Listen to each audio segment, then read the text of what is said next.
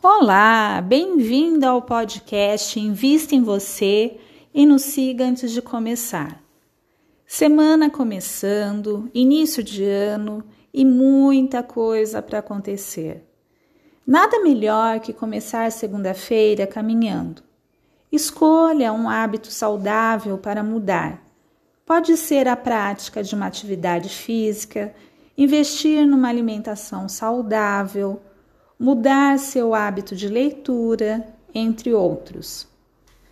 Para adquirir essa mudança, é necessário ter foco e ser persistente. O primeiro, o segundo e o terceiro dia vai ser fácil, mas pelo quarto a desmotivação já se instala. Então, você se lembra do seu foco e pratica tendo vontade ou não, ânimo ou não.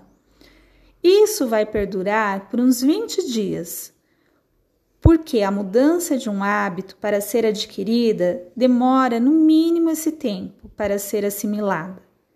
E o que você ganha com isso? Qualidade de vida com uma vida mais saudável. Somente você pode fazer essa mudança e ir modificando seus hábitos. Só depende de você.